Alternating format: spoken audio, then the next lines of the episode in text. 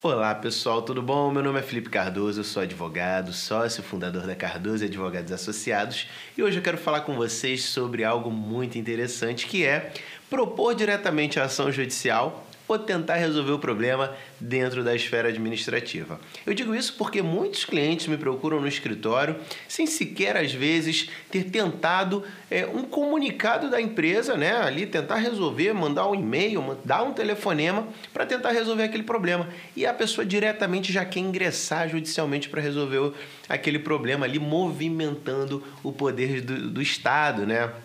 E o que eu quero passar para vocês, pessoal, é que uma esfera não anula a outra diretamente, né? Você pode muito bem ingressar com uma ação judicial e aí, no meio do caminho, o problema ser resolvido dentro da esfera administrativa, inclusive isso virar um acordo para o processo judicial, né? E vice-versa também. Você pode lá é, ingressar com, com a esfera administrativa, ela está correndo, está tramitando, e você ir lá e dar entrada no processo judicial, não há óbice para isso.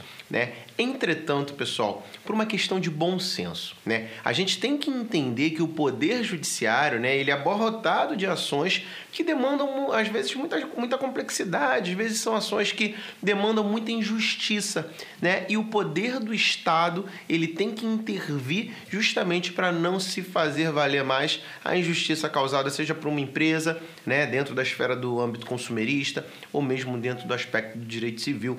Né? E é muito interessante, muito importante também que a gente saiba que quando a gente movimenta o poder judiciário com uma demanda relativamente simples, né, que poderia ser resolvida com uma reclamação contra a empresa, a gente sabe ali que a gente está tirando, a gente está aumentando a quantidade de processos do Poder Judiciário e, consequentemente, tornando o nosso judiciário cada vez mais engessado e demorado. E aí, por isso que quando a gente precisa ingressar com aquela causa de extrema urgência, às vezes a gente se vê em vias ali de, de um processo judicial bem demorado, bem é, moroso, que muitas vezes só causa prejuízo a, a todas as partes. Então, a primeira coisa coisa que eu acho que a gente tem que ter a coerência é movimentar o poder judiciário quando realmente se esgotam as vias administrativas. Isso é uma opinião pessoal minha, né? Eu, eu pessoalmente, né, eu evito, né, mesmo sendo advogado, eu evito ingressar com uma ação judicial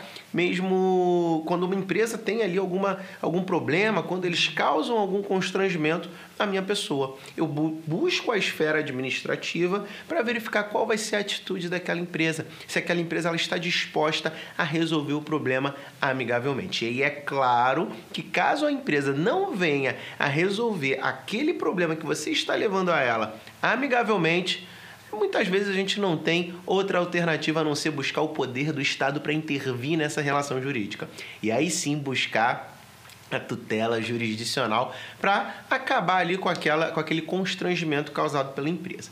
Uma coisa que eu gosto bastante, além de, de tentar resolver o problema na esfera administrativa, é porque às vezes é mais rápido, é desburocratizado, você não precisa às vezes comparecer no fórum, você não tem que aguardar meses para a resolução daquele problema. E um segundo ponto também que me agrada muito, tentar antes eh, resolver o problema administrativamente, é porque eu crio ali protocolos. E quando eu vou para o processo judicial, eu demonstro para o juiz da causa que aquela empresa ela realmente está causando falha na prestação do serviço dela, seja através da comunicação do serviço ou atendimento ao consumidor, seja na própria prestação de serviço direta.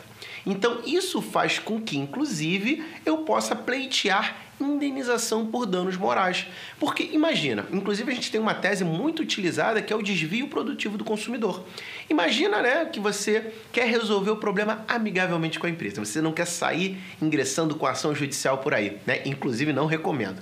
Então você decide ingressar com uma ação judicial contra a empresa, desculpa, você decide é, reclamar contra a empresa, né, para fazer valer resolver aquele seu problema. E aí a empresa não atende, a empresa não te dá retorno, a empresa inclusive fere o decreto lá salvo esqueci o nome agora, o decreto que determina as regras do comércio eletrônico. Você comprou online e aí esse decreto estabelece, lá na época sancionado pela Dilma Rousseff, que as empresas têm o prazo de até cinco dias para responder às demandas que são levadas pelos consumidores. E aí a empresa ela não cumpre esse prazo, que inclusive pode trazer para ela sanções previstas no Código de Defesa do Consumidor. Né? A empresa ela pode ser multada por isso. A empresa ela pode sofrer sanções pelo descumprimento daquilo que está estabelecido em lei.